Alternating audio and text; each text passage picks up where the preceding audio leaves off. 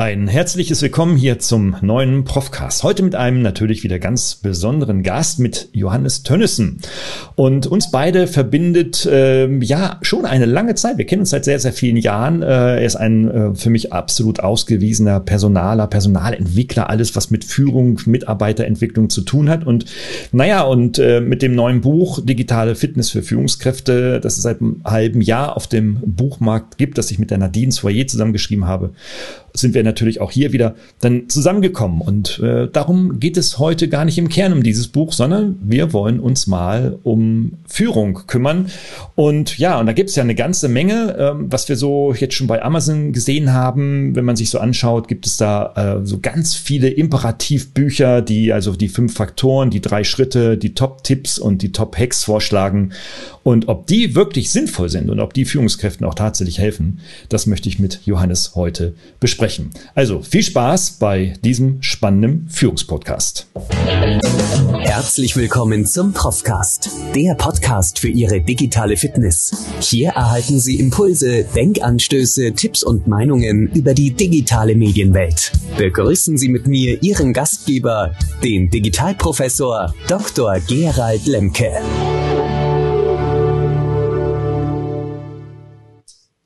Lieber Johannes, ich grüße dich. Ja, hallo Gerald. Hallo. Ja, vielen Dank, dass ich heute dein Gast sein darf. Also mh, du hast mich ja so nett angekündigt als der Experte in Sachen Personal und Führung und so. Äh, es ist tatsächlich so, dass ich mich eigentlich, das habe ich gar nicht so wahrgenommen, aber eigentlich schon immer mit Führung beschäftigt habe, weil es hat mich in der Schule schon beschäftigt, dass äh, Lehrer einem sagen, was man zu machen hat. Das hat mich in bei der Bundeswehr beschäftigt, dass irgendwelche Menschen mir äh, vorgeschrieben haben, was ich zu machen habe. Und als ich dann in einen Konzern eingestiegen bin, ähm, da hatte ich natürlich dann ganz viel mit dem Thema zu tun, weil von Haus aus bin ich Psychologe und habe relativ früh dann auch in diesem äh, Konzern in der Fortbildung gearbeitet, sehr, sehr viele Trainings gemacht, Kommunikation, Konflikt und eben auch ganz, ganz viel Führung. Und damals, so in den 90er Jahren, ist dann auch ein Buch bei mir entstanden, das ich aus diesen ganzen Beispielen, die ich jetzt in Führungstrainings dann äh, genommen habe. Das ist damals Macher oder Teammanager. Ähm, da habe ich noch akzeptiert, dass es Führungskräfte gibt. Irgendwann habe ich mich selbstständig gemacht, weil ich das nicht mehr so ganz eingesehen habe, Dinge zu machen, die nicht unbedingt das widerspiegeln, was ich für vernünftig gehalten habe. Mhm. Die Zeit war insgesamt wirklich gut in dem Unternehmen. Ich ähm, lasse auch kein, kein schlechtes Licht auf dieses Unternehmen kommen, weil ich hab, die haben mir ganz, ganz viel Möglichkeit gegeben, zu experimentieren, mit Führungskräften Dinge zu machen, die die selber gewundert, die, sich selber darüber gewundert haben. Aber auf lange Sicht war das nichts für mich. Ne? Und ich habe ähm, seitdem bin ich halt selbstständig, betreibe ja das Online, äh, die Online-Publikation Management Wissen Online, indem ich alles, was rund um dieses Thema veröffentlicht wird, kritisch beäuge, kommentiere, rezensiere und auch natürlich dann Vorschläge, Ideen, Tipps ableite. Ja, das ist so meine Selbstvorstellung. Mhm. Die Internet-User kennen das Portal MW Online wahrscheinlich, Management Wissen Online. Ne? Das ist die konkrete URL, mhm. gibt's in den Show Notes. Also unbedingt reinschauen. Das ist ein riesen Kompendium an ähm, ja, allem, was sich mit Fragen der Führung, Führungskräfteentwicklung, Mitarbeiterentwicklung beschäftigt. Im Übrigen auch nicht nur für die alten Hasen, zu denen wir ja mittlerweile dank unseres Alters mittlerweile schon gehören, ähm, sondern auch für die Jüngeren. Also äh, bitte auch für die jüngeren Zuhörerinnen und Zuhörer unbedingt mal reinschauen. Und ähm, das ist wirklich das Kompendium ähm, zu dieser Thematik. Ich nutze es auch immer wieder und du hast auch ein interessantes Preismodell. Da war ja was viel mit Digitales hier machen. Was hast du denn für ein digitales Preismodell? Das ist ja auch hochinteressant. Ja, also ich habe da sehr viel rumexperimentiert. Im Grunde habe ich ja dasselbe Problem wie viele andere Medien oder also vor allen Dingen Printmedien, die ins Digitale gegangen sind. Ich war von Anfang an digital. Ich habe das 98 gestartet. Da war ich noch, habe ich das noch nebenberuflich gemacht. Also ist erstaunlich. Ne? Das sind jetzt 24 Jahre gibt es dieses MW Online. Und äh, habe dann irgendwann so ein Jahresabo äh, ausprobiert, das eine Weile auch ganz gut gelaufen ist. Und dann habe ich festgestellt, dass die Menschen sagen, alles gibt's im Internet. Alles, was ich brauche, finde ich irgendwo. Warum soll ich hier für ein Jahresabo bezahlen? Dann habe ich umgestellt auf, dass man pro Artikel äh, einen Beitrag entrichtet über so ja, so ein Konto, das man erst füllt und dann das so abgebucht wird und immer wenn es leer ist, wieder neu die Artikel mhm. runterlädt. Auch das bedingt erfolgreich. Und ich habe jetzt letztes Jahr umgestellt und dass ich gesagt habe, jeder soll einfach entscheiden, wie intensiver dieses, äh, diese Texte nutzt und dieses, äh, dieses Angebot nutzt und dann eben auch entscheiden, äh, wie viel das wert ist. Und ich habe das vorher mit einer Reihe von Leuten diskutiert, ob man das wirklich machen kann, dieses Pay as you want oder wie auch immer man das. Mhm. Äh, die, die sagen, es gibt in verschiedenen äh, Branchen immer mal wieder so Experimente und was die Menschen brauchen, ist ein Stück Orientierung, weil immer so das Gefühl da ist, ja, wenn ich jetzt einen Preis ansetze und stelle dann nachher fest, ich habe viel zu viel bezahlt, alle anderen zahlen weniger oder umgekehrt, ich setze zu wenig, alles ja peinlich. Ähm, und ja, ich habe dann so eine kleine Empfehlungsliste gemacht. Also wenn ich es nur ab und zu mal nutze, dann wäre das vielleicht ein angemessener Preis. Ja, das läuft jetzt seit Oktober. Ich, ist noch ein bisschen früh, um zu sagen, ob es wirklich funktioniert, aber ähm, ist eine spannende Geschichte. Auf jeden Fall ist es echte Marktforschung. Also mhm. ich kann auch wirklich ablesen, was den Leuten das wert ist, was ich da mache. Mhm. Das sieht man tatsächlich nicht sehr oft im digitalen Business jetzt online. Ne? Also okay. so, so, ein Preismodell tatsächlich. Ne? Ähm, man sieht es natürlich in karitativen Umfeldern äh, schon häufiger, klar, äh, über das Einsame von Spenden beispielsweise, das kennt jeder irgendwo schon. Aber dass man jetzt mit so aktiv so ein ähm, Pay-as-you-want-Preismodell losgeht, das ist ähm, sehr innovativ, also auch sehr gewagt, sehr mutig vor allem auch. Ne? Wird sehr spannend sein, wie äh, was du so in einem halben Jahr oder einem Jahr vielleicht berichten wirst dann zu dieser Thematik. Okay, super, Preismodelle ist gar nicht so unser Thema, Führung ist unser Thema. Da haben wir beide ja in den Vorgesprächen sehr lustige und sehr lustige Geschichten erzählt, was wir im Bereich der Mitarbeiterführung so dargestellt haben. Ich habe es angeteasert, dass wenn man sich jetzt mal so die top bewerteten und neuesten ähm, Führungsbücher bei Amazon anschaut, ähm, das habe ich jetzt äh, in der Vorbereitung kurz getan, dann sieht man, dass die Titel, die natürlich verkäuferisch formuliert sind, ohne Frage von den Verlagen und von den Autorinnen und Autoren, dass die aber trotzdem immer so sehr, sehr imperativmäßig klingen. Es wird immer äh, kolportiert, Mensch, da gibt es irgendwo die drei Schritte oder die fünf effektiven Impulse oder die fünf oder drei Erfolgssäulen. Der aktuelle Bestseller von äh, äh, Vladislav Yatchenko, ich wusste gar nicht, dass er sich mit Führung beschäftigt, ähm, Bestseller seit 20, äh, schreibt von den fünf Rollen der Führungskraft, in denen er dann äh, sagt, na ja, die Führungskraft muss ja dann also auch nicht nur Manager sein, sondern noch Psychologe äh, und Teamkommunikator und Problemlöser und so weiter. Ähm, Visionär und ja. ähm, und Entwickler der Menschen und ja. Sinngeber. Sinngeber ist ganz groß in Mode gerade. Also Purpose ist ja. das, was Führungskräfte bieten müssen, den Leuten sagen, was daran sinnvoll ist, an dem, was sie tun. Ja, ja. Und, und ich glaube, was uns beide, Johannes, verbindet, ist äh, ein Nicht-Glaube an solchen Imperativen. Ähm, lass, uns darüber, lass uns darüber reden, um ähm, vielleicht so im Diskurs so ein bisschen näher zu kommen. Ja, was ist dann tatsächlich das Wichtige und wo können äh, auch jüngere Menschen 20, 30 30, 35 Jahre alt äh, eigentlich so ihre Perspektiven sehen. Ja, ähm, vielleicht können wir sie schützen vor dem einen oder anderen Management Training, das auf solchen Imperativen aufbaut. Vielleicht äh, äh, tun wir damit. Ja, du hast schon einen interessanten, interessanten ähm, Aspekt gebracht, äh, wenn da von Rollen die Rede ist. Das ist ja eigentlich im Grunde schon Fortschritt, finde ich. Also, dass man äh, festgestellt hat, dass Führungskraft nicht eine Rolle ist, dass man sagt, mhm. Führung ist halt Führung und das macht man, Mhm. sondern dass es ganz viele verschiedene Aspekte hat und dass es äh, nicht in so Kompetenzen jetzt aufgeteilt wird, weil das hat man ja auch ganz oft. Ne? Also was macht eine erfolgreiche Führungskraft aus? Dann wird dann, wenn werden die erfolgreichsten, meistens ja gemessen an wirtschaftlichen Erfolg,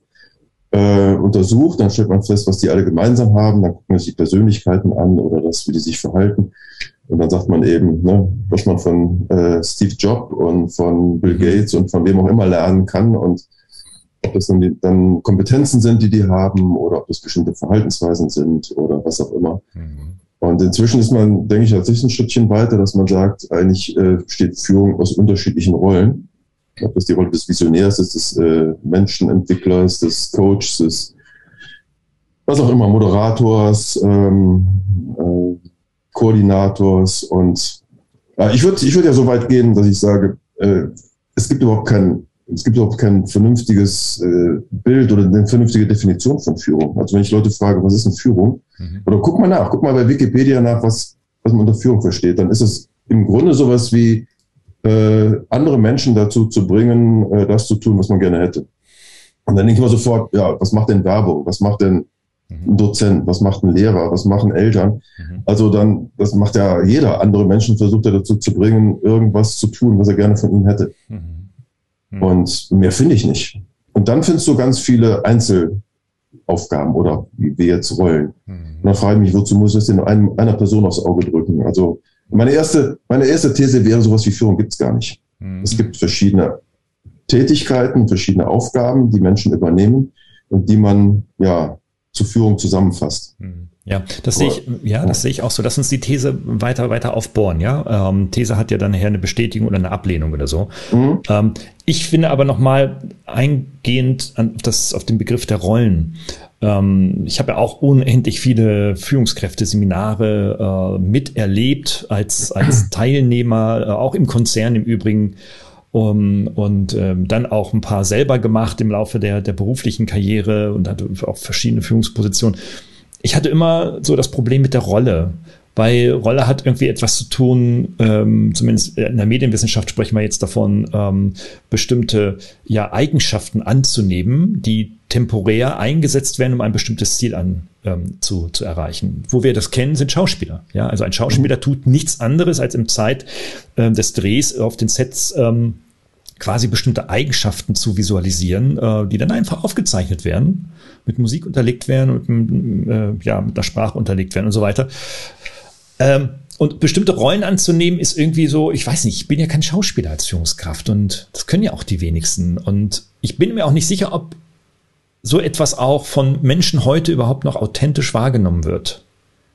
Nee, also dann fühle ich mir missverstanden. Also ich würde nämlich erstmal so sagen, dass äh, man erstmal den Begriff Führung gar nicht braucht, dann habe ich schon mal, äh, kann ich das schon mal verlassen, da kann ich darüber nachdenken, wie, äh, wie entscheidet man vernünftig, wie moderiert man vernünftig. Das meine ich jetzt mit Rollen. Also, dass ich äh, einmal als Moderator auftrete, da muss ich keine Rolle spielen und kein, kein Drehbuch äh, abliefern, sondern ich nenne es vielleicht unterschiedliche Funktionen. Also dann mhm. übernehme ich die Funktion okay. des Moderators, ich nehme die, die Funktion des Coaches, ich übernehme die Funktion des Visionärs, was auch immer. Ja.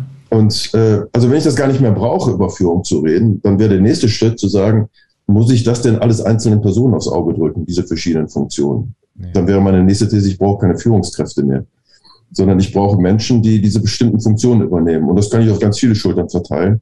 dann könnte man endlich dieses unsägliche ähm, Streben nach, ich möchte Führungsverantwortung. Das finde ich immer total witzig, wenn man junge Leute dann bei einem Einstellungsinterview fragt, was sie sich denn in fünf Jahren mal vorstellen. Da kommt ja ganz oft, ja, ich würde gerne dann, also in fünf Jahren hätte ich mich als Führungskraft.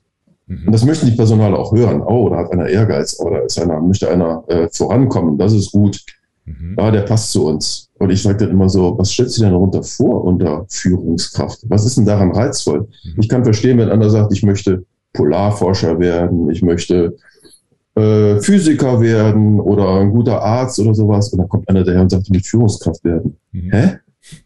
Was, was reizt da dran? Was kann, was kann denn der Sinn sein? Anderen zu sagen, was sie zu machen haben. Das habe ich mal erlebt. Ne? Mhm. Jetzt ohne Scherz. Ich habe mal mhm. ein, ein, Seminar gemacht mit Führungskräften, so eine mittlere Ebene, und da hatte dann jemand äh, seit kurzem diesen Job und dann wollte ich dem beibringen, dass er sich überflüssig machen soll, also doch delegieren soll, Verantwortung abgeben, mhm. Äh, die Menschen selbst entscheiden lassen, äh, mehr dem Team überlassen. Da hat er mich völlig entgeistert angeguckt und sagte, ich habe doch nicht jetzt 15 Jahre lang gemacht, was die da von mir wollen. Jetzt habe ich endlich diesen Job, jetzt soll ich nicht mehr den anderen sagen, jetzt bin ich dran. Und jetzt sage ich anderen, was sie zu machen haben. Mhm. Kommen sie mich mit Eigen, äh, Selbstverantwortung und so ein Kram. Ja? Also jetzt habe ich das sagen. Mhm. Aber ganz ernsthaft. Also das ist vielleicht der Reiz, den man noch darin erkennt, Führungskraft äh, zu sein. Aber ansonsten, was soll, was soll der Spaß daran sein?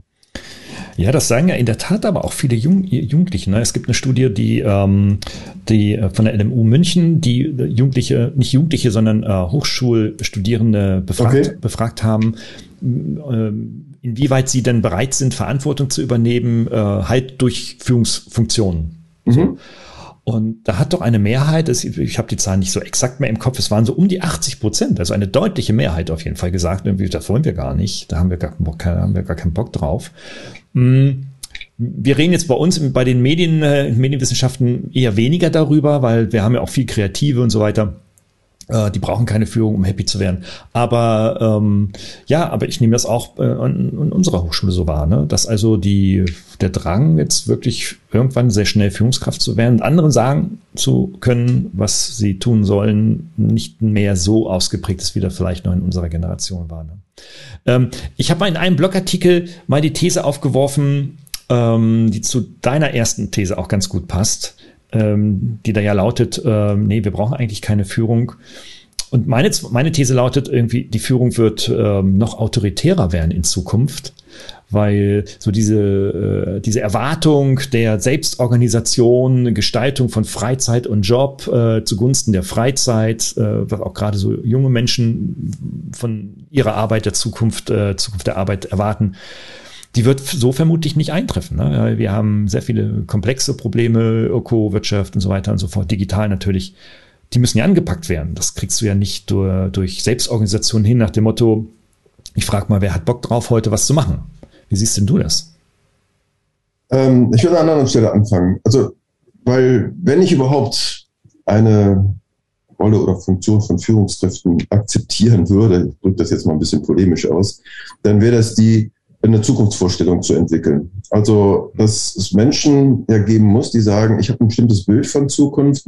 Nehmen wir mal einen Unternehmer, ne? Also ein Unternehmer, der muss ja so eine Zukunftsvorstellung haben. Der muss ja eine unternehmerische Idee haben, mhm. dass er sagt, wenn ich jetzt das Produkt entwickle oder diese Dienstleistung, dann hat die eine Zukunft. Und die muss er sich vorstellen können. Und dann ist ja die Kunst, besteht ja die Kunst darin, andere dafür zu gewinnen, dieser Idee zu folgen. Also, das würde ich dann vielleicht noch äh, am ehesten als Führung bezeichnen. Aber auch das habe ich erlebt, dass Leute eine tolle Idee hatten, mhm. aber als Führungskraft im klassischen Sinne völlig ungeeignet waren. Also da sind andere dahergekommen und gesagt, eine super Idee und wir machen mit und wie geht das denn jetzt? Und dann hat er ein Meeting gemacht und danach waren alle völlig verwirrt, weil er überhaupt kein Meeting leiten konnte. Mhm. Und ähm, deswegen muss einer, der eine tolle Idee hat, gleichzeitig Führungskraft in dem, unter, äh, als das, was wir darunter verstehen, also Chef sein. Warum kann einer nicht eine tolle Idee haben und dann engagiert er jemanden, der für ihn die Meetings organisiert und dann engagiert er jemanden, der für ihn die betriebswirtschaftlichen Berechnungen macht. Mhm. Also ist, ist das nachvollziehbar? Also ich finde, mhm. äh, natürlich Stimmt. brauchen wir Leute, die eine Vorstellung davon haben, aber muss ich mich denen dann unterwerfen? Für mich ist das das interessanteste Modell oder ein Beispiel, wo ich das immer ganz gut deutlich machen kann, ist ein Chirurg. Ja? Ein Chirurg steht im OP und sagt den anderen ganz genau, was sie zu machen haben. Und die folgen ihm auch weil er ist da der große Experte. Und es muss auch dann einer äh, so eine Entscheidung treffen, jetzt auch in einer, in einer Krisensituation, ist ähnlich wie im Feuerwehreinsatz und so. Ne? Also in so einer Situation folge ich dem aber nicht, weil er die Position Führungskraft hat, sondern weil er da die Kompetenz hat. Mhm. Blöderweise, wenn die aus dem OP raustreten, darf er denen auch sagen, wann sie Mittagessen dürfen und darf er denen auch sagen, ähm, wer wann welche Schicht macht und äh, wer wie viel Geld verdient und sowas, obwohl er davon überhaupt keine Ahnung hat. Das ist so absurd. Ich finde, warum gibt man Menschen, die in einer bestimmten Position oder in einer bestimmten Rolle ganz viel Wissen haben, dann gleich auch noch alle möglichen anderen äh, Verantwortungen über andere. Hm. Das macht für mich keinen Sinn. Ja, ja. Das klingt tatsächlich sinnbefreit, ja. Und, ähm, noch was, noch was übrigens, ne? Wenn du das, ich habe ja vor einiger Zeit gelesen, hat einmal gefordert, dass man Manager oder Führungskraft zum Beruf macht, dass man also Leute darin ausbildet. Das finde ich total lustig. Also wenn ich mir vorstelle, ein Chirurg würde nur einen ganz kleinen Teil seiner Fachkompetenz nicht, nicht äh, schaffen. Also was weiß ich, der hat eine super Fähigkeit zu diagnostizieren, aber hat zwei linke Hände und äh, flickt die Leute mal falsch zusammen. Da würde man ihn niemals in OP stellen. Mhm. Eine Führungskraft, die eine tolle Vision hat, aber keinerlei äh, Gespür dafür, mit Menschen umzugehen, macht man trotzdem zur Führungskraft. Mhm. Ja, also du kannst Führungskraft sein, obwohl in Teilbereichen von dem, was man eigentlich Führung nennt, ähm, völlig blind sind und null Ahnung haben. Trotzdem dürfen die ihren Job machen. Das würde ich in jedem anderen Beruf niemals zulassen, wenn, auch wenn ein Busfahrer im Teilbereich seiner Tätigkeit keine, äh, keine Kompetenz hätte. Also wenn er, wenn er halb blind wäre, würde ich ihn noch nicht in den Bus setzen, obwohl er ganz toll schalten, kuppeln und vor- und rückwärts setzen kann. Mhm, mhm. Aber Führungskraft geht das. Mhm, mhm. Ja, in der Tat. Naja, das ist wahrscheinlich das Dilemma, ne? Ähm, dass es keine einheitlichen äh, Regeln, Richtlinien, Berufungsinhalte äh, und so weiter gibt. Und, nee, weil es einfach kein Beruf ist. Ja, es ist, ja. wie, wie soll es da Regeln für geben? Versuch mal eine Führungskraft daran auszubilden. Du musst ihn ja ausbilden oder sie ausbilden dazu, wie man eine Besprechung leitet, wie man äh, Gehaltsverhandlungen führt, wie man äh, einfühlsam auf Menschen zugeht. Also und dann noch eine Menge an, an Fachkompetenz, weil ich akzeptiere doch keine Führungskraft, die vom Fach keine Ahnung hat. Mhm. Also er muss ja ein totaler Experte sein und all die anderen Sachen muss er ja auch noch beherrschen dass man immer wieder als diese eierlegende Wollmilchsau bezeichnet. Und dann sucht man nach der idealen Führungskraft. Das ist lustig. Meine letzte Führungsposition, also ich habe jetzt, jetzt eine Führungsposition, weil ich einen Studiengang leite. Okay, gut, das mhm. ist, äh, äh da bin ich aber auch sehr stark inhaltsgesteuert. Aber davor war ich äh, mal ein paar Jahre Studiendekan. Und äh, da bin ich auch gekommen, dazu gekommen wie die Jungfrau zum Kinde. Es wurde gefragt in einer großen Sitzung, da waren irgendwie 120 äh, Kollegen dabei, äh, ja, wir möchten jetzt den Studiendekan machen. Und äh, da hat keiner den Arm gehoben. Und dann dachte ich irgendwie so, ach Mensch, ich bin ja noch jung dabei, ach, wer weiß, wozu man das mal gebrauchen kann, heb's meinen Arm. Ne? Schwuppdiwupp war ich Führungsdingsbums. Ähm, und das ging auch erstmal Monate und ich habe nichts getan. Also ich war an mehr, an mehr Sitzungen beteiligt, so. Also ich hatte hab schon was getan, aber was ich jetzt irgendwie was bewegt hätte, nicht. Und irgendwann kam dann der, äh, der, der Rektor an und sagte so, ja, Herr Lemke, Sie sind ja jetzt Führungskraft, ne? Sie müssen jetzt das und das tun. Ich sage irgendwie so, ich bin jetzt Führungskraft? Ja, ja, ja, Sie sind jetzt Führungskraft. Sie müssen jetzt das tun, was andere nicht wollen. das fand ich eine, eine super Subscription, ja, ähm, was denn so mein Job war. Und dann habe ich das auch nicht mehr so lang gemacht und dann auch wieder zurückgegeben, die Funktion. Mit Riesentheater im Übrigen, wie man so eine tolle Funktion überhaupt zurückgeben könnte, das hätte ja keiner verstanden, ja. Ähm, ja. Aber es war sehr ähm, glücksfördernd für, ja. für die weitere. Ich finde doch, ich finde auch sehr entlarvend, weil du eben von wegen, man müsste dann so, so äh, entwickeln, so Curriculum, wie, wie jetzt Führungskräfte tatsächlich dann auch äh, ausgebildet werden. Das ist doch total witzig, wenn man Führungstrainings macht, muss man mal äh, sich die, die Inhalte anschauen. Im Grunde erklären wir den Leuten immer, ihr habt zwar Macht, aber wir zeigen euch jetzt, wie man sie nicht nutzt. Oder wir sagen ihnen, ihr habt jetzt die Macht, Entscheidungen zu treffen, aber wir zeigen euch jetzt mal, wie man andere dazu bringt, Entscheidungen zu treffen, wenn ihr sie nicht trefft. Oder ähm, ihr habt jetzt Verantwortung, aber jetzt zeigen wir euch mal, wie man diese Verantwortung delegiert. Mhm. Also im Grunde, oder der, der klassische Satz, der immer wieder fällt, ist, die ideale Führungskraft ist die, die sich überflüssig macht, die sich selbst überflüssig macht, dass der Laden alleine läuft. Mhm, das ist doch, also wie kann man denn noch deutlicher machen, dass man sowas wie Führungskräfte gar nicht braucht? Wir, wir installieren sie erst und erklären ihnen dann, wie sie sich überflüssig machen. Mhm. Was ist denn das für ein Umweg? Mhm. Der Harvard Business Manager hat äh, vor knapp einem Jahr mal einen, einen Artikel rausgehauen, den habe ich mir mal rausgewühlt. Ähm, den fand ich also, den fand ich so köstlich. Der hat auch gesagt, sagt also natürlich auf den amerikanischen Unternehmensmarkt jetzt bezogen, das ist auch ja, also Führungskräfte brauchen wir eigentlich gar nicht, weil seit den 90er Jahren diskutieren wir schon, welchen Wert eigentlich Führungskräfte und jetzt ja. aber Achtung, Eingrenzung im mittleren Management überhaupt haben. Also die, die so Abteilungsleiter, Bereichsleiter sind. Ja, wir reden nicht von CEOs, Geschäftsführern, Inhabern oder so, sondern die so im mittleren Management so dahin diffundieren. Ähm, und äh, dann haben die sich selber aus den 90er Jahren zitiert und sagt irgendwie, das hat sich bis heute auch gar nicht geändert. Ne? Also wir wissen immer noch nicht, welchen Wert Führungskräfte im mittleren Management für die Wertschöpfung eines Unternehmens beitragen. Ja. Ergo brauchen wir die nicht. Also ergo ist damit die These bestätigt. Ja, also deutlich zu machen, man braucht diese Funktion nicht. Ich glaube, dass da eine Menge extrem fähiger Leute sitzen, die mega frustriert sind, weil sie sich mit Mitarbeitern rumschlagen, obwohl sie viel besser mhm. wertschöpfen könnten, wenn sie das machen, was sie wirklich gut können. Mhm. Und was ich auch immer wieder interessant finde, ist, wenn man in so einem Seminar sitzt und hat dann mittlere Führungskräfte und dann erzählt man sowas, wenn man sich traut, dass sie eigentlich überflüssig sind. Ne?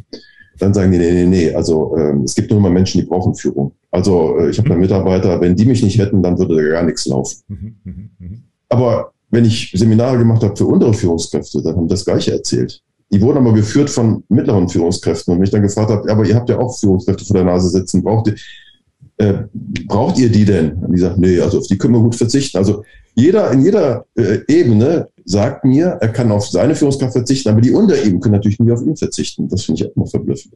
Ja, ja, ja, es ist also irgendwie so ein, so ein skurriler Regelungskreis. Ne? Jetzt gibt es ja viele, äh, zumindest theoretische Ansätze, die hier und da weltweit auch mal in die, versucht werden, in die Praxis umzusetzen, äh, beispielsweise holokratische mhm. äh, Organisationsstrukturen, wie man sie auch immer nennt, welchen, welches Buzzword sie auch immer haben werden, haben sie ja eins gemein.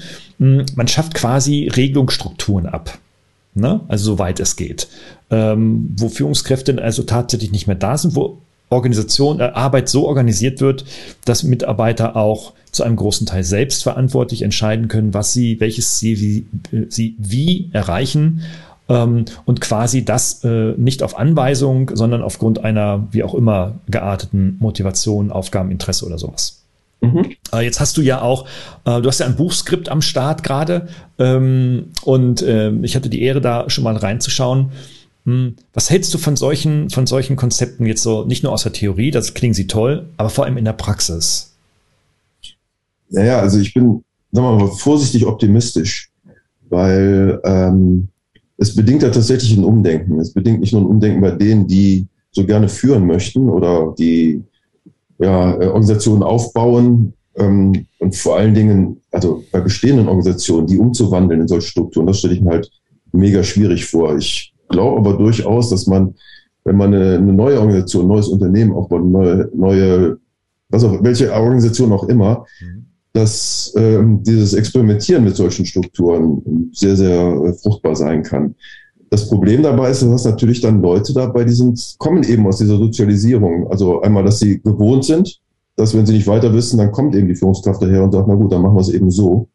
Und wenn man denen jetzt sagt, na, dann müsst ihr jetzt mal selber denken, dann wird es schwierig. Ähm, das erlebe ich auch immer wieder, dass sie dann sagen, ja, wozu haben wir denn einen Vorstand? Wozu haben wir denn äh, äh hier die Führungskräfte? Und dann wird es ja noch deutlicher, wird ja ganz klar gesagt, wofür bezahlen wir die denn? Also die haben ja ein ganz anderes Gehalt als wir, dann sollen die auch mal schön die Verantwortung dafür tragen. Das umzustellen, ich meine, wie lange sind wir gewohnt, in solchen Hierarchien zu arbeiten? Also wir meine ich jetzt die, diejenigen, die sich in angestellte Verhältnisse begeben. Also die, es gibt ja genug andere, die sagen, mal nicht. Ich mache mich selbstständig, ich mache mein eigenes Ding, das spiele ich nicht mit. Das könnte man natürlich gemeiner, gemein sagen, also alle, die in solchen Organisationen sind, das sind eben die, die das auch gerne mögen.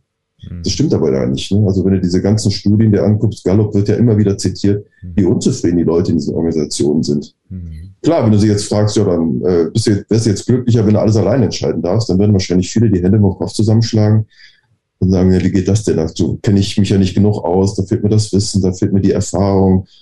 Ähm, das ist schon ein langer Prozess, bis Leute feststellen, dass das ja vielleicht viel interessanter sein kann, so zu arbeiten. Mhm. Dass man da viel mehr Abstimmungsprozesse braucht, dass man in diesen Teamstrukturen auch äh, vielleicht ja manchmal viel länger auch braucht, um Entscheidungen zu treffen. Das ist ja bekannt.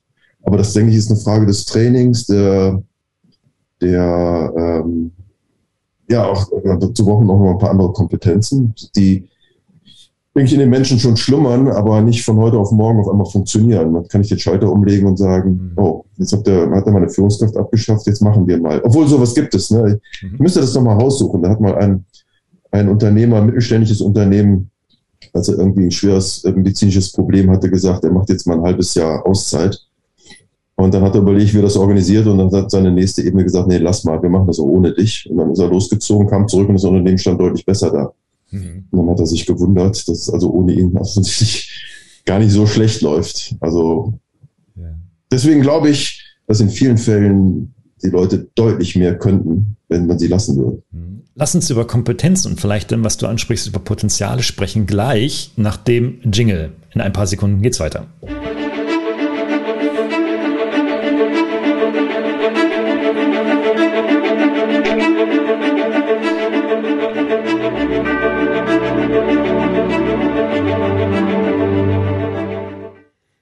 Ja, die Literatur ist rammel, rammel voll von Fähigkeiten und Kompetenzen, was man nicht so alles machen soll, von Sozialkompetenzen, Fachkompetenzen. Äh, jetzt gab's eine, gibt's ein neues Buch am Start, äh, das sagt irgendwie so, ah, eigentlich brauchen wir das alles gar nicht. Wir müssen eigentlich eher so zum Allgemeinwissenden werden. Äh, Humboldt lässt grüßen, Stichwort. Also irgendwie, hm, mir geht's eigentlich gar nicht so sehr um Kompetenzen. Also äh, meiner Recherche ähm, zu dem Buch Digitale Fitness habe ich festgestellt, es gibt über 250 Kompetenzen, mit denen man versucht, Führungskräfte auf Aufgaben zu beschreiben, die kein Mensch in der Gänze erfüllen kann. Ähm, ob das nun in Rollen geklastet ist oder wie auch immer. Ähm, ich finde, worum es doch eigentlich geht, so war ich jedenfalls, wurde ich immer happy, ist, wenn ich meine Potenziale einbringen konnte. Ja, wenn ich sage, hey, ich habe Bock auf Podcast und niemand hindert mich daran, Podcasts zu machen. So, ähm, äh, es ist mir dann sogar egal, ob jemand sagt, ich finde den toll oder ich finde den wie auch immer irgendwie. Ich mache es einfach, weil ich da Bock drauf habe. Und mhm. sowas vermisse ich einfach in ganz vielen Organisationen. Äh, zum Glück an der Hochschule ist das bei uns sehr, sehr gut. Da kann man sowas machen. Aber in vielen Wirtschaftsorganisationen, wo Profit, äh, die Profit-Leiter äh, äh, permanent hochgeklettert werden soll, schwieriger. Ja? Also wie kommen wir, wie kommen wir denn oder wie kann ich mich denn als jemand, der Verantwortung für, für Umsatz und für Wertschöpfung übernehmen möchte, ähm, so da, dafür das tun, damit meine Teams wirklich ihre Potenziale richtig reinbringen? Ja, was sind da gibt es ja, da, da gibt's ja ganz spannende Ansätze. Also das eine, was ja immer wieder gefordert wird, ist ja auch nicht neu, dass ähm, jedenfalls natürlich die Führungskräfte ähm, ihre Mitarbeiter einfach fragen sollen oder mit denen äh, diskutieren sollen, wo liegen denn ihre Stärken, wo liegen ihre ähm, ja, Bedürfnisse auch, welchen Sinn sehen sie in dem, was sie tun und welchen Sinn möchten sie gerne darin sehen. Das wird ja jetzt heute verknüpft in diesem Unternehmenspurpose. Das finde ich immer ein bisschen bisschen schräg. Aber im Grunde, im Grunde ist es ja die, der richtige Ansatz, zu sagen, wo wollen wir als Unternehmen hin? Und wo will der einzelne Mitarbeiter hin? Und wenn das irgendwie in Einklang zu bringen, ist wunderbar. Wenn er seine Stärken, das, was er wirklich kann, einbringen kann, um dieses Ziel, diesen Zweck zu erfüllen, dann ist es doch super. Es wird sicherlich den einen oder anderen geben, der dann irgendwann feststellt, hier bin ich falsch. Hm. Aber äh, diesen Weg zu gehen, erstmal zu gucken, worin sind die Leute wirklich stark. Dann heißt natürlich, oh, da müssen wir die Potenziale heben, dann müssen wir sie entdecken, dann werden diagnostische Geschichten gemacht. Das finde ich auch immer, das hat sowas wie, da gibt es irgendjemand, der weiß, was jemand drauf hat und der findet das heraus, der findet die verborgenen Fähigkeiten. Also erstmal bin ich davon überzeugt, dass die meisten Menschen schon ganz gut wissen, äh, was sie gerne machen und wo sie gut drin sind. Mhm, äh, das wird nicht jeder so so selbstbewusst dann auch äußern. Ne? Das ist ja, hängt ja auch viel mit der Persönlichkeitsstruktur zusammen. Aber da gibt es auch total schöne Ansätze, die, ja, das eine Beispiel aus der Soziokratie, dass man eben nicht hingeht und sagt, wer möchte den Job jetzt machen? Das ist ja ganz typisch so. Ne? Also wenn man eine unbeliebte Aufgabe hat, zu sagen, wer will es denn jetzt machen? Dann melden sich die Leute. Dann melden sich immer die gleichen oder die, die sowieso nach vorne preschen, die extrovertierter sind, wie auch immer. Sondern den umgekehrten Weg zu gehen und sagen, da haben wir eine Aufgabe, und äh, wem würdet ihr die denn anvertrauen? Und dann wird das Team gefragt, wem sie die Aufgabe gerne geben würden. Mhm. Mit einer Begründung. Und dann geht es Reihe um und jeder sagt dann, ja, kann ich mir super vorstellen, wenn du das machst. Und dann gibt's wirklich total schöne Situationen, wo derjenige dann sagt, boah, hätte ich nie gedacht. Also ja, habe ich schon mal mit geliebäugelt, aber ich hätte nie gewagt, mich da zu melden. Aber wenn ihr mir das wirklich zutraut, so rum, ne? Oder dass dann auch mal einer sagt, weißt du, du traust dir das zwar immer zu, aber ich sehe die und die äh, Risiken dabei, wenn du das machst. Also bin ich nicht so ganz begeistert davon. Also wenn man über ein sinnvolles Feedback spricht, dann passiert das genau in solchen Runden. Immer verbunden mit einer Aufgabe und nicht, weißt du, so was Allgemeines. Also ich finde dich toll, weil du so toll präsentieren kannst, sondern umgekehrt. Da muss einer zu diesem schwierigen Kunden.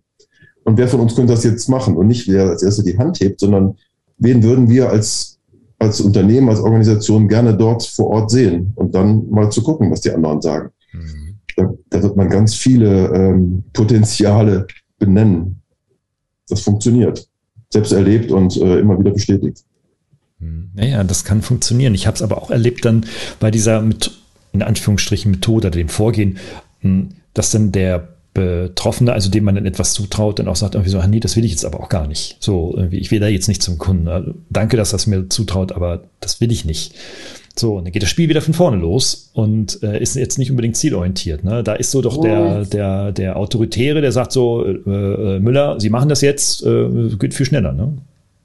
Ja, aber da sind wir natürlich auch wieder dabei. Also ich habe es auch in, in, den Workshops, ich weiß nicht, du hast ja auch viele Workshops schon, schon moderiert. Da kann ich als Trainer auch hingehen und sagen, so, jetzt machen wir die und die Übung.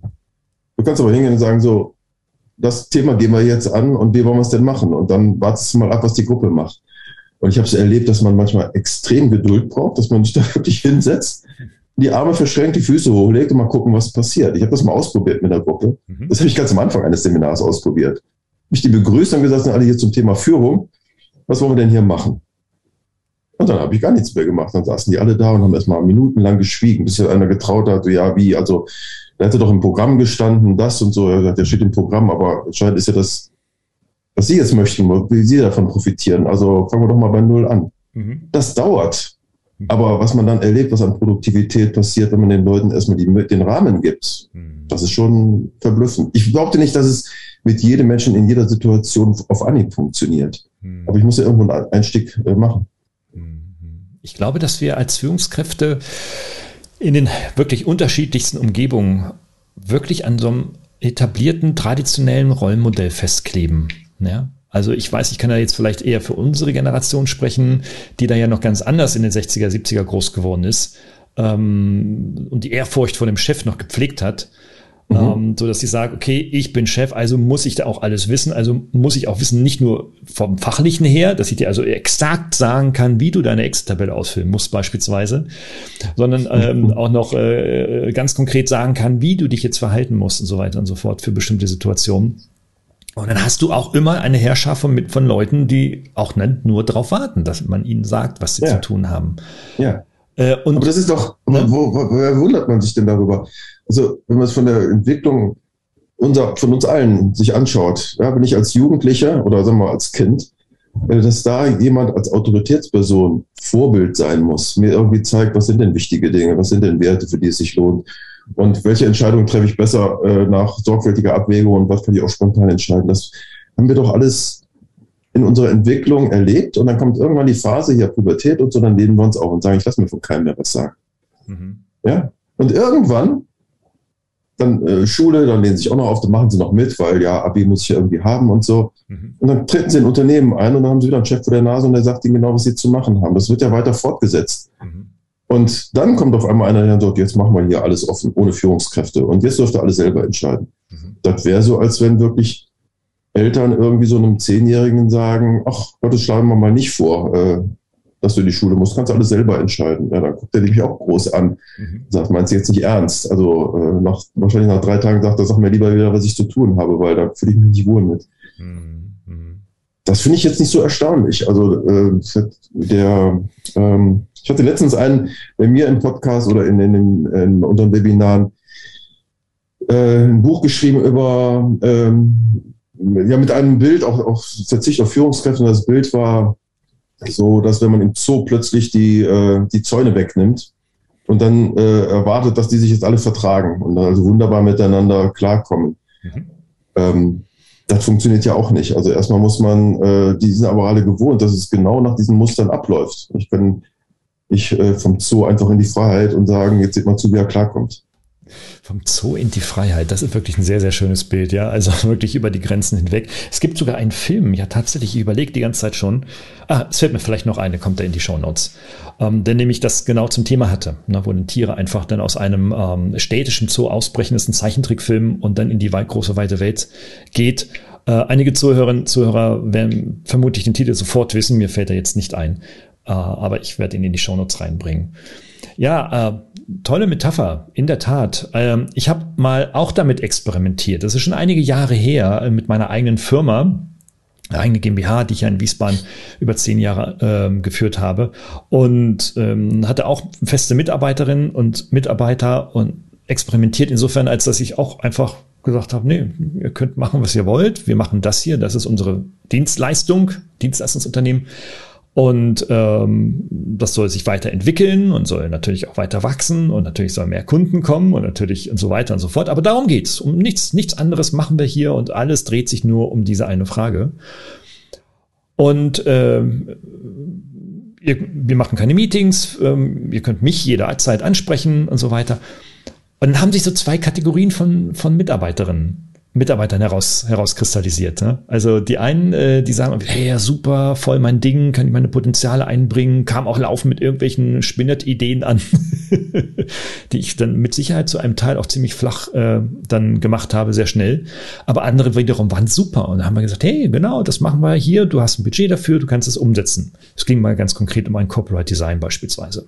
Mhm. Äh, und die anderen, die sagten irgendwie so, ja, die falten sich dann hinterm Rechner äh, über der Tastatur dann ihre Fingernägel, ne? Und sagten irgendwie so, naja, ich weiß ja gar nicht, was ich so machen soll, ja. Irgendwie.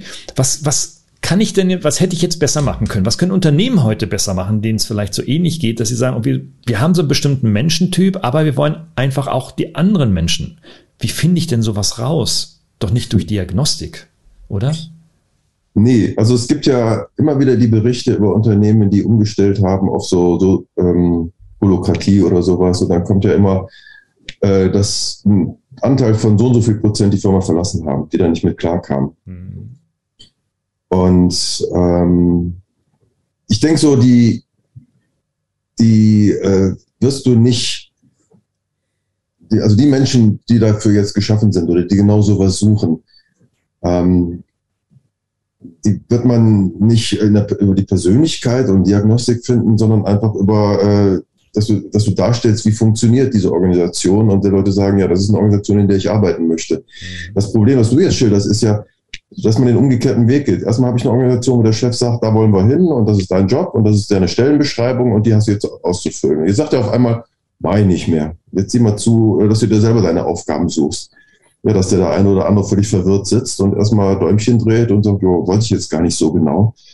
Ähm, was für mich da total dazu gehört ist, ich muss ja auch meinen Beitrag zum Unternehmenserfolg kennen. Das ist doch in großen Organisationen zum Teil extreem schwer. Wenn da irgendein Innendienstler sitzt, der da äh, Papiere abheftet, der weiß doch gar nicht, was passiert, wenn er es nicht mehr tut. Also sieht er wirklich, das, das kennst du doch auch, ja, dass man in Organisationen zum Teil Sachen macht, wo man sagt, ich weiß, dass die sinnfrei sind, aber ich mache sie, weil sie halt äh, angewiesen sind und sobald man mir die Freiheit lassen würde, würde ich es nicht mehr tun. Mhm. Aber wenn ich es erfahren würde, was dann am, am, an der anderen Seite des Unternehmens nicht mehr funktioniert, wenn ich sehe, was der Kunde dann kriegt, dadurch, dass ich das nicht mehr tue, dann würde ich das vielleicht mit doch ganz anders verhalten. Also die Arbeit ist ja auch ein Stück ja, vom Kunden entfernt. Also wenn du in der Gastronomie arbeitest und irgendwelche Handgriffe nicht mehr machst, dann wird der Gast auf dem, äh, auf dem Tresen stehen und sagen, was ist denn das hier für ein Müll? Aber wenn ich in einer großen Organisation irgendwo in einer Abteilung, die Service für andere bringt, da ist auch ganz oft das Gefühl da, ob ich das hier mache oder nicht, spielt auch gar keine Rolle. Es ändert sich doch gar nichts. Mhm. Wie wenn man die dazu bekommt, zu sagen, es ist aber doch sinnvoll, was du da tust. Mhm. Das ist schon eine echte Herausforderung. Mhm, also es gibt Unternehmen, die, die äh, das so angepackt haben, dass sie sagen, äh, es ist jetzt nur ein Detail, aber dass zum Beispiel alle Zahlen transparent gemacht werden, dass deutlich gemacht wird, was kostet das, was ihr da macht, was bringt das, was ihr das macht und wie ändert sich das, wenn ihr jetzt nicht bis zum Zeitpunkt X das fertig habt. Also diese Zahlen zum Teil in der Kantine über den Bildschirm laufen, bis hin zu, dass der Kontostand des Unternehmens auf dem äh, Bildschirm zu sehen ist. Mhm, mh, mh. Ähm, dass die Leute dann ganz anders darüber nachdenken, wie ist denn mein Beitrag dazu und was ist denn, wenn ich hier nichts mache, kann ich schon nachvollziehen. Mhm, mh. Und das führt mich dann auch noch an eine kleine Erinnerung, dass mal eine Mitarbeiterin ankam, weil das habe ich dann tatsächlich gemacht. Ne? Ich habe die Umsatzzahlen, also die BWA-Zahlen mhm. immer, wenn sie vom Steuerberater kamen, dann veröffentlicht, hingen dann also ausgedruckt dann im Büro mhm. öffentlich und ähm, dann kam dann gleich die Mitarbeiterin an und sagt, du, das läuft ja ganz gut, äh, Gerald, sag mal, ähm, können wir da jetzt für mich nicht mal so eine betriebliche Altersvorsorge mal angehen? ich sagte, hey, du bist seit vier Monaten hier, also hallo, ne? die habe ja noch nicht mal ich. Also, weißt du, also damit muss man natürlich dann auch den Umgang lernen. Ne? Ja, was du jetzt machst, was du jetzt machst, ist, halt, das ist mir dann immer natürlich auch ganz oft passiert. Jeder wird dann mir Beispiele bringen können von Menschen, die dann ins Gegenteil äh, schlagen. Also wenn du jetzt die Unternehmenszahlen nennst, mhm. ich meine, das ist ja schon, das ist ja schon mutig. Also dann wird ja auch transparent, was der Geschäftsführer dann einsteckt. Mhm, genau. Und da kann man natürlich auch ganz schnell ein Problem kriegen, dass die Leute dann sagen, boah, wenn der so viel einsteckt, warum würde ich mir denn hier den Hintern aufreißen für das, was ich verdiene? Dann kommen ja ganz, ganz schwierige Themen ran. Also dann das Thema Gehaltsfindung zum Beispiel. Wenn ich alles transparent mache, dann habe ich eine ganz andere äh, Diskussion mit den Leuten, als wenn ich ein Bandbreitenmodell entwickeln lasse von meinen Personalpolitikern, die sich ganz viele Gedanken darüber machen, wer kann denn nach wie vielen Jahren in welche äh, Gehalts Stufe äh, klettern. Und wenn der Mitarbeiter dann sagt, ich finde, dass ich einen guten Job gemacht habe, jetzt hätte ich gerne mal ein bisschen mehr, der Chef dann sagen kann, ah, wir haben unsere Vorschriften. Also frühestens nach zwei Jahren, dann können wir mal über das und das reden, aber mehr ist leider nicht drin. Das sind die Konzernvorschriften. Ist natürlich viel bequemer, ne? als wenn da einer kommt und sagt, jetzt in deinem Fall, jetzt hätte ich gerne mal eine betriebliche Altersvorsorge, weil ich sehe, dass du ja ganz schön verdienst hier. Mhm. Und dann mit sich mit dem oder allen hinzusetzen und zu sagen, wie wollen wir das denn hier machen mit der Compensation ja, von euren Leistungen? Wir können das ändern, wir können statt Gehalt Altersvorsorge mit einbauen, wir können, keine Ahnung, Fahrradleasing machen oder sonst was, aber dann müssen wir äh, das alles neu diskutieren. Anstrengend. Es ist sehr anstrengend. Also tatsächlich, also ich überlege gerade tatsächlich so, hm, würde ich nochmal so, äh, also, also klassische Führungskraft werden wollen. Ja, also wenn ich sage, okay, ich gehe jetzt nochmal irgendwie für drei Jahre in die Wirtschaft und dann irgendwie macht er irgendwie Interims oder so. Ich überlege wirklich tatsächlich, das also nicht ernsthaft zu tun, ähm, aber ähm, ob ich mich da wohlfühlen würde. Ich glaube, ich würde mich da nicht wohlfühlen. Das wäre mir, glaube ich, echt voll zu anstrengend. Weil naja, die Frage ist ja nach der, die Frage ist ja nach der Alternativen. Also könntest du dir vorstellen, nochmal ein Unternehmen zu gründen, aber dann vom ersten Tag an zu sagen, ich stelle hier keine Angestellten ein, die nach meiner Pfeife tanzen, sondern ich äh, schließe mich mit Menschen zusammen, wo wir gemeinsam als Gruppe ein, ein unternehmerisches Ziel anstreben. Mhm. Und wie wir uns organisieren, ich denke, mit zwei, drei Leuten ist das noch alles kein Thema. Das wird ja erst dann ein Thema, wenn du sagst, du, jetzt brauchen wir irgendwann einen ITler, jetzt brauchen wir einen Personaler, jetzt brauchen wir einen, ich weiß nicht, was auch immer. Mhm. Und äh, dann anfängt, eine Struktur aufzubauen und zu sagen, aber in welcher Form wollen wir denn hier zusammenarbeiten? Mhm. Habe ich nie gemacht. Also ich habe nie so ein Unternehmen aufgebaut, äh, im Gegensatz zu dir, aber sowas würde mich dann schon reizen. Ja, also klassisch würde ich es auch nie wieder machen. Also das möchte ich, möchte ich jetzt, äh, also zumindest hat es für mich nicht so auf Dauer funktioniert. Ich habe es zwar elf Jahre gemacht, aber dann war ich froh, dass ich es nicht mehr gemacht habe.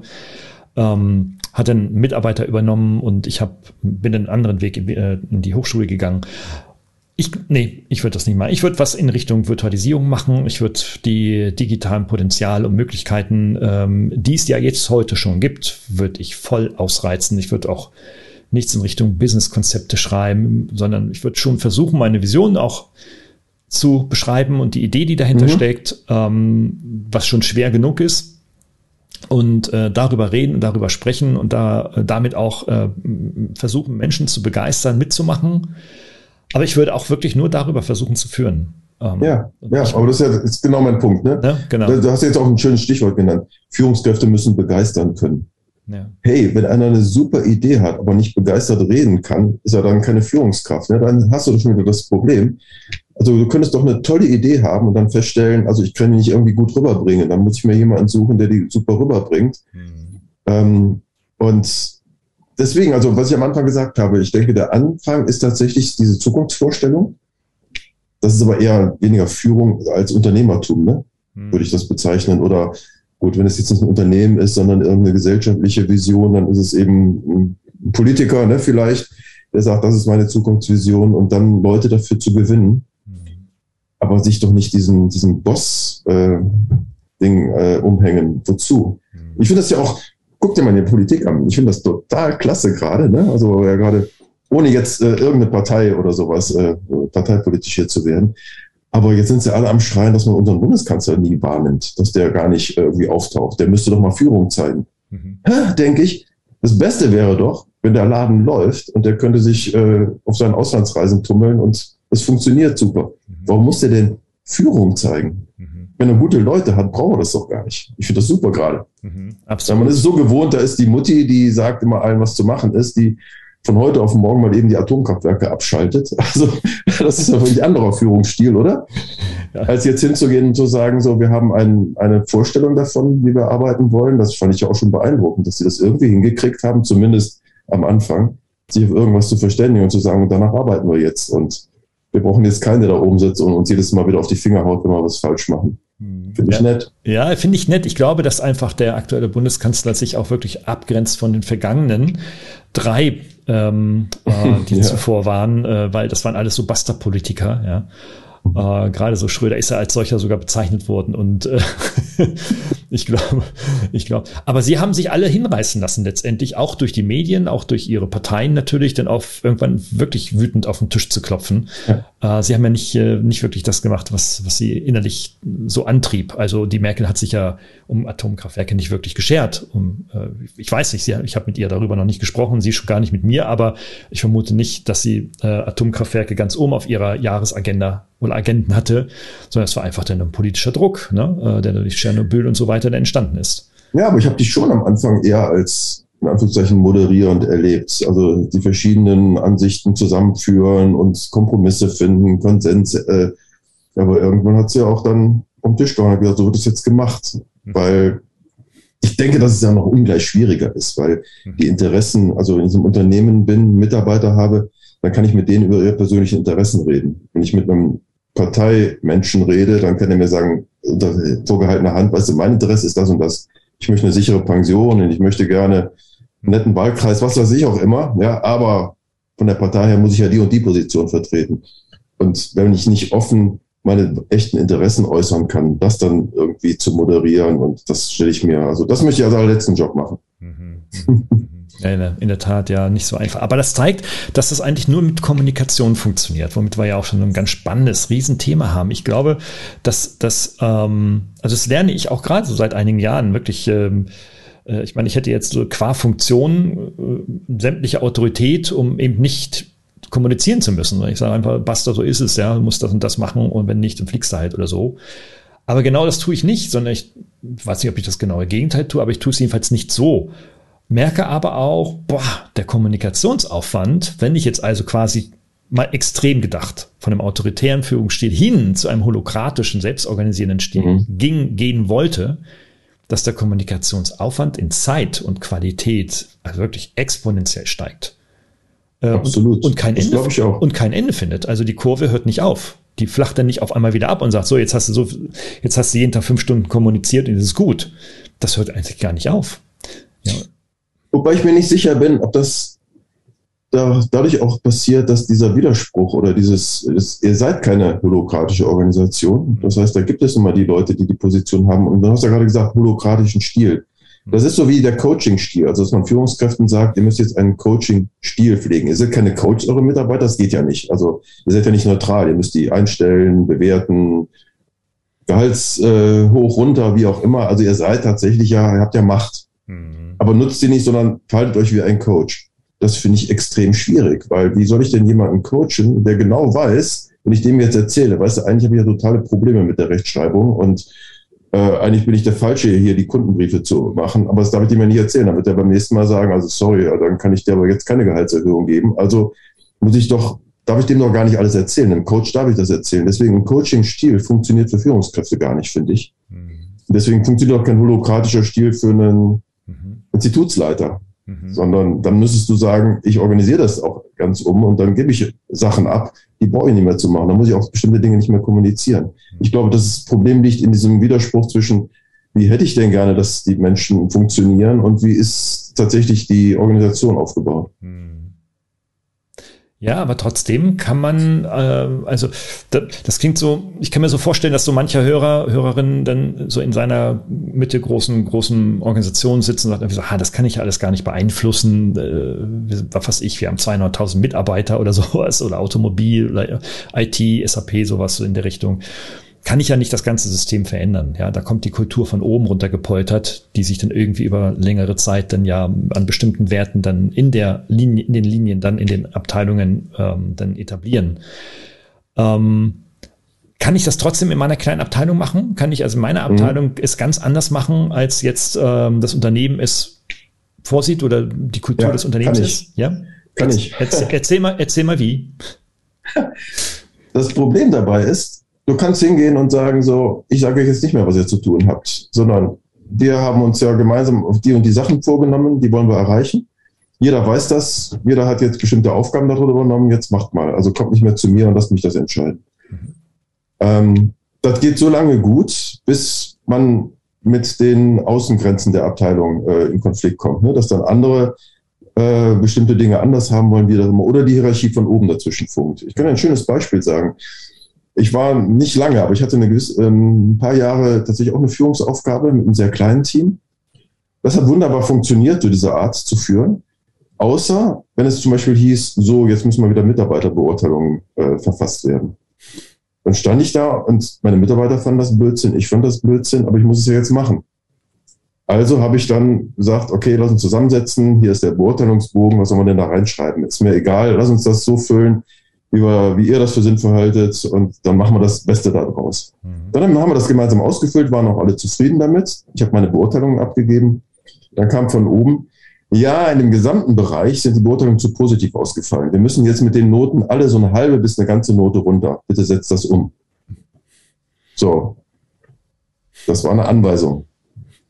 Klingt und so, dann ja. wird's, dann wird's jetzt schwierig. Also entweder gehe ich dann hin und sage, ich beuge mich jetzt dieser Anweisung dann sagen meine Mitarbeiter, kommen wir nicht mit von wegen, wir können selber entscheiden und äh, Selbstorganisation und sonst was. Am Ende obersticht unter. Oder aber weigere ich mich. Ich habe mich damals geweigert, habe ich dann nach oben zurückkommuniziert. Nee, nee, das ist alles, was ich da eingetragen habe, ist ernst gemeint. Das habe ich sorgfältig mir überlegt. Ich habe nicht gesagt, mit den Mitarbeitern abgesprochen, wäre schlecht gegangen, weil es war ja eine Führungsaufgabe. Ich muss ja beurteilen. Als ich dann gesagt habe, die sind auch schon kommuniziert, diese Ergebnisse. Ja, wie können Sie das denn machen? Das können wir ja erst, die Beurteilung können wir erst kommunizieren, wenn alle abgestimmt sind. Hm. Ich gesagt, aber ich muss doch mit meinen Leuten reden, um eine Beurteilung zu machen. Also wissen die doch, wie ich sie sehe. Ich kann jetzt nicht die Noten ändern, weil dann äh, nehmen die mich ja nicht mehr für ernst. Es gab eine Riesendiskussion mit meinem damaligen Chef. Und in den Nachbarabteilungen haben alle ihre Noten gesenkt, deutlich, aber ich nicht. Mhm. Aber das ist das, was ich jetzt damit sagen will. Du kannst das nur machen in einer Organisation, wenn du auch bereit bist, dich dann eben mit der Hierarchie anzulegen mhm. und zu sagen, ich ziehe das jetzt hier durch. Und das funktioniert ja nur, solange du dann entsprechende Leistungen bringst, sonst werden sie dir auf die Finger hauen. Mhm. Also ich finde das sehr, sehr schwer in einer großen Organisation zu machen, aber es geht. Nur musst du da ganz viel Rückgrat haben und mhm. nach oben hin den, das alles abfangen. Mhm. Klar. Es gibt auch andere Beispiele, also ich müsste sie raussuchen, aber wo Leute auch in einer Organisation hingegangen sind und mit den Mitarbeitern und den Kollegen gesagt haben, wir machen das jetzt einfach anders und äh, die da oben das auch wussten und gesagt haben, solange es läuft, funken wir ihn da nicht ins Handwerk. Ähm, hm. Ist aber nicht leicht.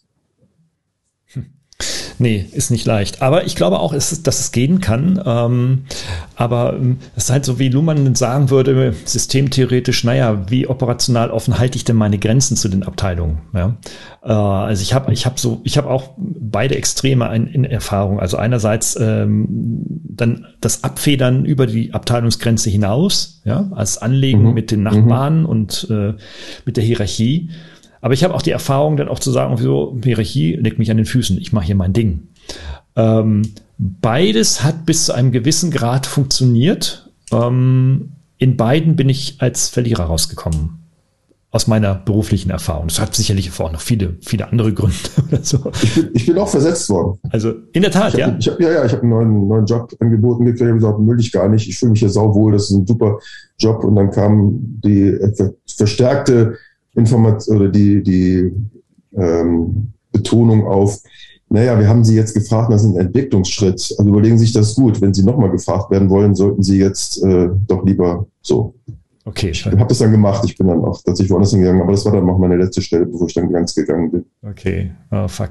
Das ist jetzt nicht die, nicht die richtige Botschaft für all die, die jetzt so die Hoffnung schöpfen, dass es irgendwie anders geht, als es schon seit 100 Jahren funktioniert. Naja. Aber ähm, ich verweise da auf Udo Lindenberg, der ja auch mal ähm, in einem seiner Lieder gesungen hat. Ähm, und äh, bekanntermaßen bin ich ein großer Udo-Fan und sehr viele Menschen mögen Udos Texte auch sehr. Aber er sang mal, wir brauchen keinen Führer. War politisch motiviert natürlich ist dann gegen Rechtsradikalismus und sowas in seinem Text vorgegangen. Aber nichtsdestotrotz, ähm, das wenigstens Udo hat jetzt äh, deine Eingangsthese bestätigt, lieber Johannes. oh, das freut mich sehr. Und, und wenn wir, wenn wir zumindestens, wenn wir zumindestens instrumentell und methodisch da nicht weitergekommen sein sollten, dann ähm, zumindest künstlerisch.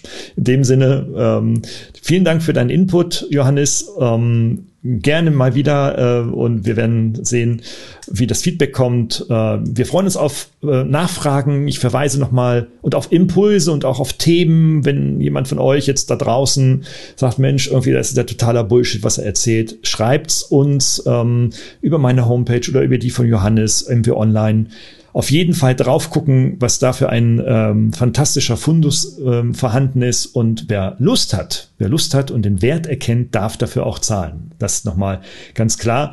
Und für all anderen, die gerne lesen, verweise ich dann auch nochmal auf mein kleines Büchlein mit der Nadine geschrieben, äh, digitale Fitness für Führungskräfte, wo wir versuchen, die äh, methodischen Tools, die es da jetzt so seit vielen, vielen Jahren gibt, herunterzubrechen auf digitale Arbeitsumfelder. Schaut beides rein. Wir würden uns sehr freuen auf Feedback jeglicher Art. Also herzlichen Dank nochmal an dich, Johannes, und ähm, ciao, bis ja, bald. Vielen Dank, hat Spaß gemacht. Hat Ihnen dieser Podcast gefallen? Dann freue ich mich über eine Bewertung oder eine Weiterleitung in Ihrem Netzwerk. Oder abonnieren Sie diesen Podcast zum Beispiel bei iTunes oder registrieren Sie sich für meinen kostenfreien Newsletter.